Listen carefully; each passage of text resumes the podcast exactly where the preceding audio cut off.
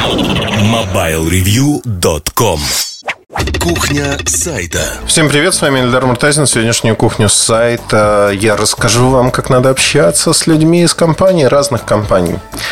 У меня была на днях поездка с, э, в Санкт-Петербург. Мы ездили смотреть единый центр управления сетью компании Мегафон. Но речь пойдет совершенно не про это. Понятно, что в поездке ты общаешься с пиарщиками, общаешься с людьми из компании. Тому подобные всякие истории происходят. Но это общение, как бы, оно находится всегда практически в такой плоскости э, ну, ответ-вопрос, достаточно аккуратное объяснение, ты можешь узнать, ну, знаете как, именно фактическую информацию в том или ином виде. Что-то новое узнаешь, безусловно, но эта информация, она фактическая. Тем не менее, мне так повезло очень сильно, как всегда. Тот, кто ищет, тот всегда находит. Везет э, в каждой поездке почему-то. Другим людям, наверное, не так везет. И почему не так везет, сейчас объясню. Мы ездили... Ну, всегда есть свободное время некое. Вот свое свободное время я занял тем, что постарался пообщаться сразу с несколькими компаниями, людьми из индустрии, которых я знаю хорошо. Это была компания Теле2, это был Вампелком, это было еще несколько представителей нескольких компаний. И так получилось, что там, ну вот у одной компании было сборище в Санкт-Петербурге, другая компания там и копалась, третья компания просто ребята сидели там культурно отдыхали. И вот удалось поговорить, там, как дела. Знаете, это вот то, что не для публикации, то, что за кадром всегда остается, как дела, что происходит. Главное в этом общении, наверное, для меня, во всяком случае, понять настроение, понять эмоцию. Это очень важно, потому что эмоции, они всегда, ну, как бы определяют характер того, что происходит в компании. Часто эмоции указывают на то, что что люди готовы делать, что нет, насколько они реально оценивают происходящее в компании изнутри. Причем не рассказывая страшных тайн каких-то, вот, знаете, там, мы запустим такого-то числа, такую-то услугу, они делятся эмоцией, говорят, ну вот реально задолбало все, задолбало, потому что занимаемся какими-то утренниками, постоянными праздниками.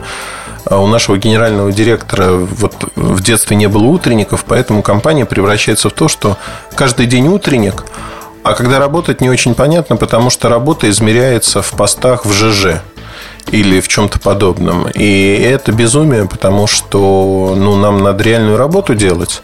Посты в ЖЖ связь не построят и не сделают все остальное.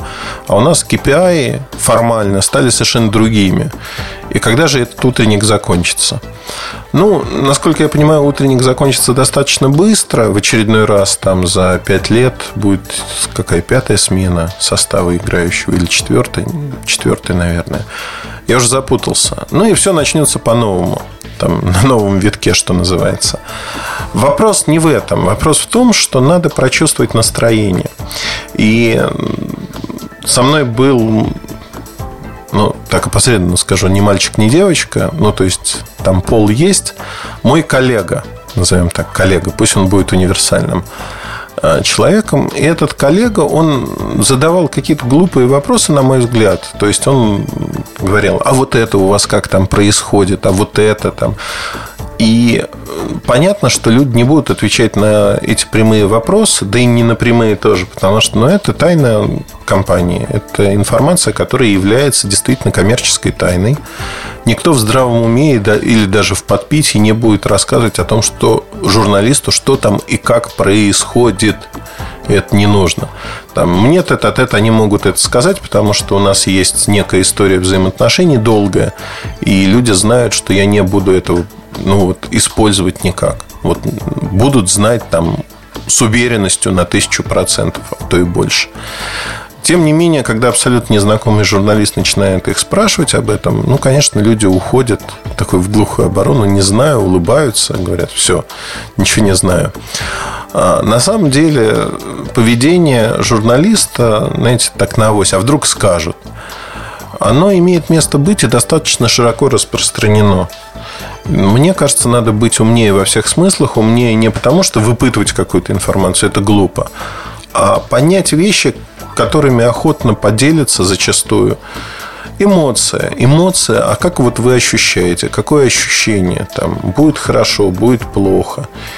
Опять-таки, в неформальном общении можно подчерпнуть именно какие-то такие вещи, что людей внутри компании раздражает. То, что в армии называется моральным духом.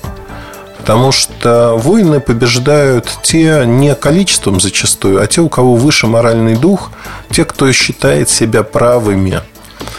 И вот это очень важная характеристика, которая часто не учитывается вообще. Вот совсем не учитывается.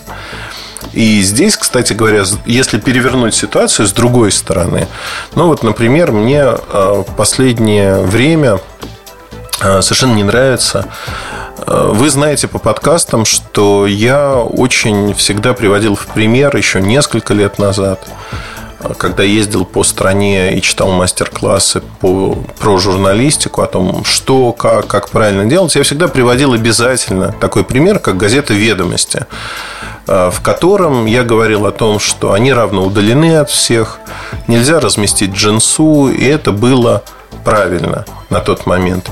Но все со временем, видимо, меняется, потому что последний год я с ужасом смотрю на то, что делают ведомости относительно телекомов.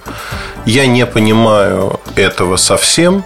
Я отдаю должное Лене Кахановской, пиар МТС и ее команде. Она большой молодец, она добилась того, что не могли добиться до нее многие люди.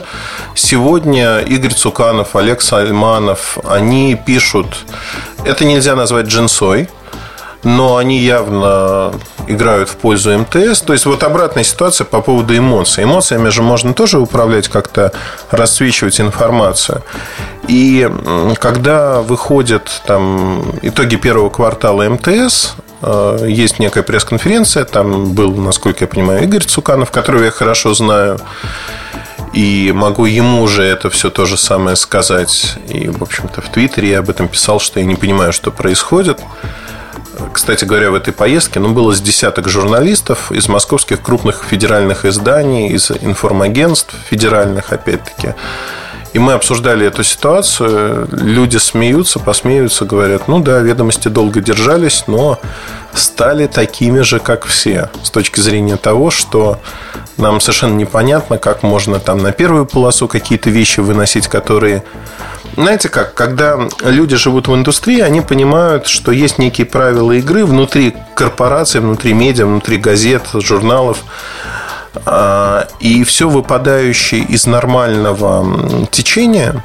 Что такое нормальное течение? Ну, например, когда на первой полосе появляется заметка, которая на первую полосу не тянет никак. Ну, возникают вопросы, да, сомнения. Возможно, там люди могут объяснить, почему так произошло. Не было других первополосных материалов, было все там тухло. Бывает. Но когда я читаю заметки, в которых а, описывается компания, и описывается со стороны редакции мнение, что вот другие там операторы не идут на обратное субсидирование, потому что не решаются или что-то подобное. Это как раз-таки про эмоции. Там эмоционально говорится, ну, по фактам не придраться там, правда. Но за счет эмоций окрашивается так, что МТС на коне, они впереди всех, они молодцы, а вот все остальные не молодцы, потому что там боятся или еще что-то. То есть э, идут уже эмоции, которые описывают и накладываются на факты. И это, конечно, высший пилотаж с точки зрения слова. С точки зрения журналистики это уже не журналистика. Вот я с прискорбием, огромным прискорбием вынужден констатировать, что газета «Ведомости», которая долго держалась, я опять-таки не говорю про газету в целом, потому что я не могу раска- говорить о том, что не касается там нашей сферы. Я могу говорить конкретно, ну, например, про телеком. В телекоме они долгое время были изрядно объективными. И когда их обвиняли в необъективности, это там были обиженные вопли или еще что-то. Всех обвиняют в необъективности. Но ведомости, они выделялись все-таки на общем фоне. То сегодня газета «Ведомости», она топорно достаточно, ну, с одной стороны, топорно для игроков рынка, для тех, кто в рынке живет, но достаточно красиво для обывателя, для массового потребителя. Продвигает одну компанию. И это, конечно, ну, некрасиво. Некрасиво со всех точек зрения. Зачем это делать, мне совершенно непонятно. Но еще раз, Лене Кахановской я вот искренне преклоняюсь. Она большая умничка, потому что она смогла решить свою сугубо задачу, решить ее эффективно, и она молодец. Молодец, потому что ну, до нее эту задачу никто не смог решить, скажем так. Почему я про это рассказываю? Потому что вот это тоже же эмоция. И эмоции очень важны. Очень важны в оценке того, что вы делаете. Я вот показал, что общаясь с людьми, надо пытаться считать эмоцию, понять, вот какой настрой моральный. И с другой стороны, показал о том, что эмоции можно обращать вспять, то есть фактически а, основываясь на фактах, можно эмоционально так раскрашивать заметку, подкаст, все что угодно, что вы получите фактически такую какую-то пропагандистскую вещь. Если говорить про современные медиа, не только российские, а вообще в целом, они стали, к сожалению, невдумчивыми, они стали пропагандистскими. Пропагандистскими во всех смыслах этого слова. И эмоция здесь выходит, конечно, на первый план. Кто кого перекричит, кто кого эмоционально там э, переорет. И мне это... Мы немножко трогали эту тему, затрагивали, когда говорили про YouTube. Я просто кратко напомню. Если вы посмотрите на формат YouTube, в большей части, большая часть это молодежь. И молодежь, она не любит какие-то вдумчивые вещи. Она говорит, ой, я засыпаю, когда мне вдумчиво излагают факты. Я не хочу, это неинтересно, мне нужна эмоция. Мне нужно, чтобы с экрана какой-то чувак орал мне, он чтобы вот надрывался, вот, вот надрыв должен быть. А надрыв зачем он нужен? Ну, то есть, по сути, зачем нужен надрыв, когда вы говорите о том, что э, в этом телефоне вот такие-то характеристики, они там хороши или не хороши? Здесь не нужна эмоция. Это просто перечисление фактов. Факты не требуют эмоциональной окраски. Эмоциональная окраска требуется, когда вы э, хотите подчеркнуть какие-то вещи, и надо это использовать, безусловно.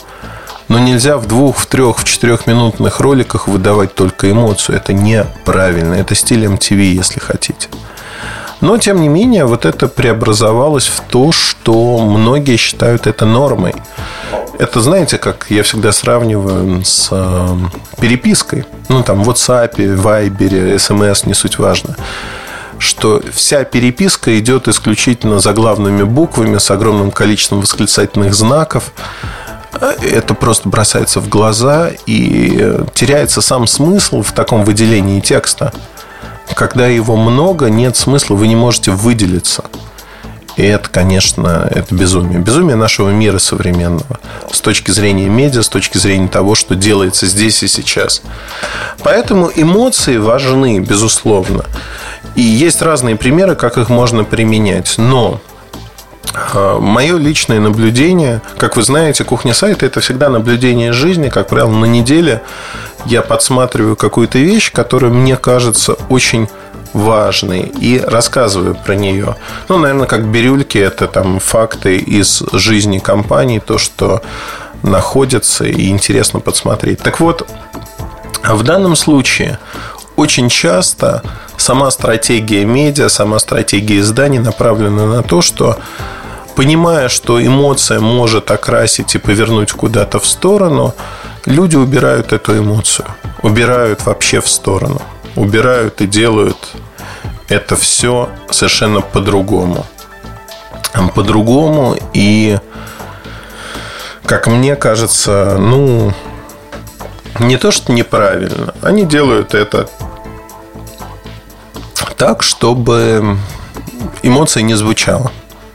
А когда не звучит эмоция, теряется дополнительный смысл, который есть всегда в жизни.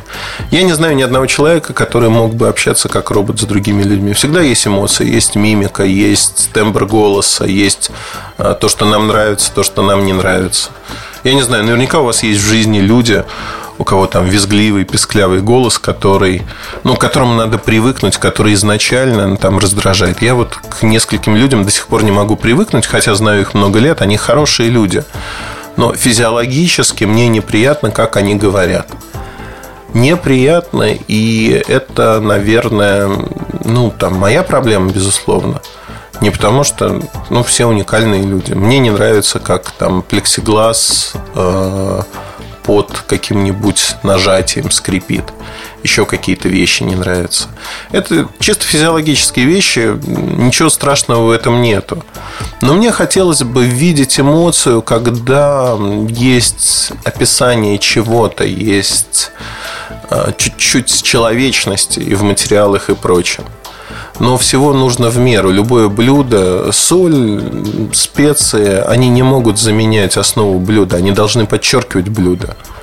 Нельзя перебарщивать с эмоциями, нельзя срываться в виск, когда можно спокойно рассказать. Да, безусловно, там поколение YouTube, оно не воспринимает так, оно не может. Но проблема или там радость моя заключается в том, что поколение YouTube, оно не вечно с точки зрения того, что эти дети, эти подростки вырастают. Они вырастают и становятся более вдумчивыми, разумными.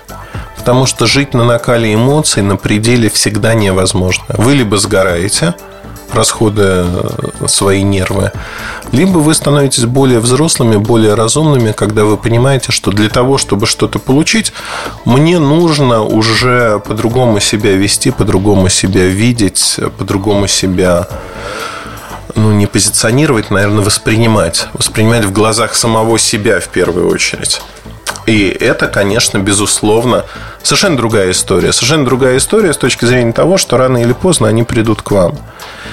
И играть эмоциями, ну, ну, ну, ну не надо вот так очень сильно, показушно. И, и самое, знаете, самое страшное, когда эмоции просто бездушно копируются. Копируются как стиль поведения. Знаете, Э, Йо, пацаны, как дела? Ну, вот когда это говорит там 40-летний мужик, ну, какие пацаны, какое йоу вообще? Какое, ну, куда? Куда ты лезешь? Зачем, главное?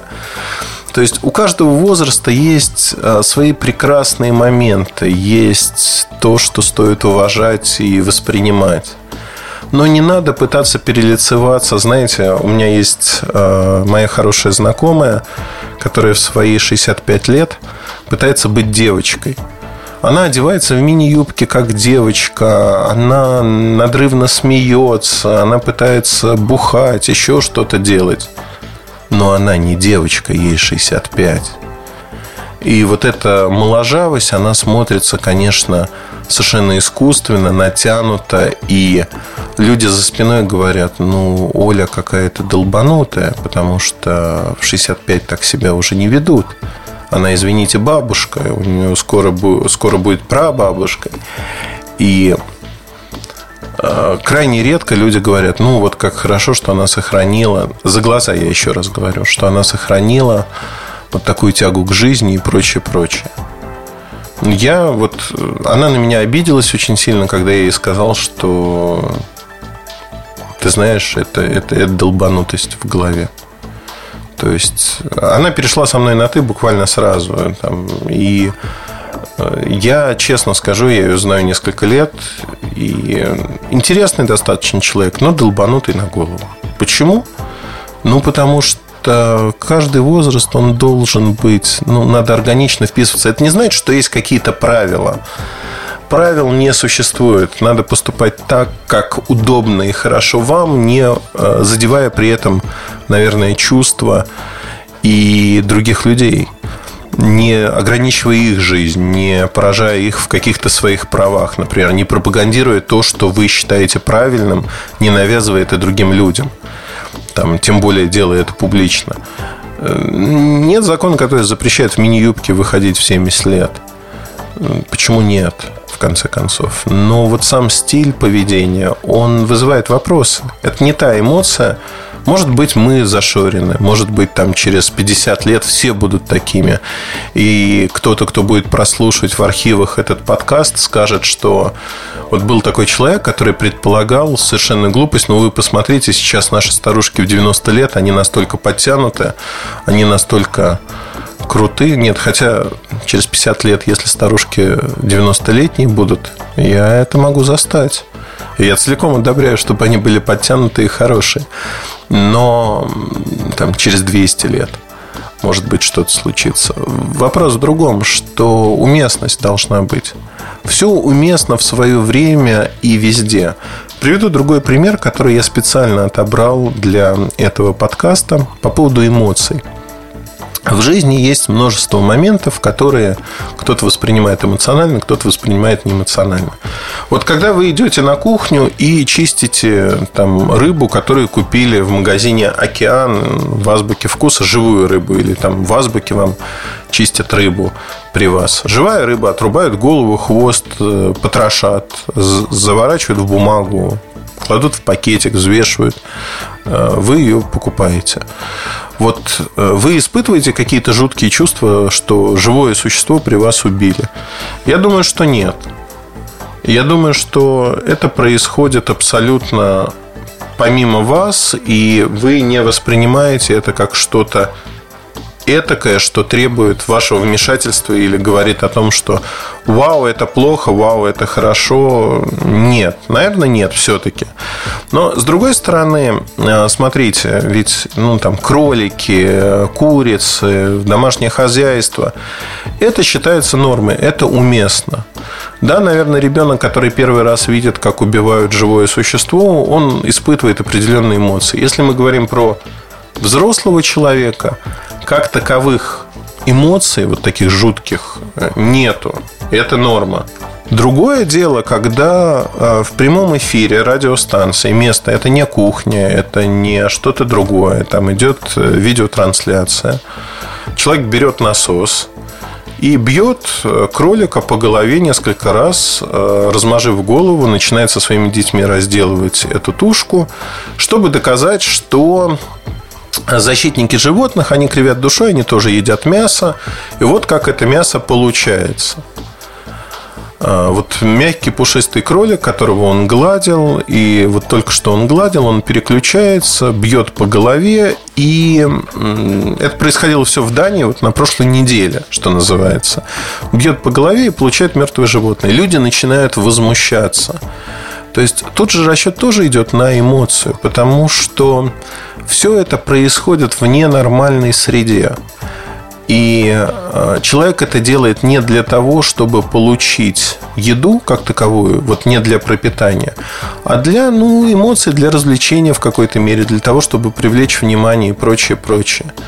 То же самое, что в Дании было, когда убивали жирафа в зоопарке и продавали билеты на это зрелище.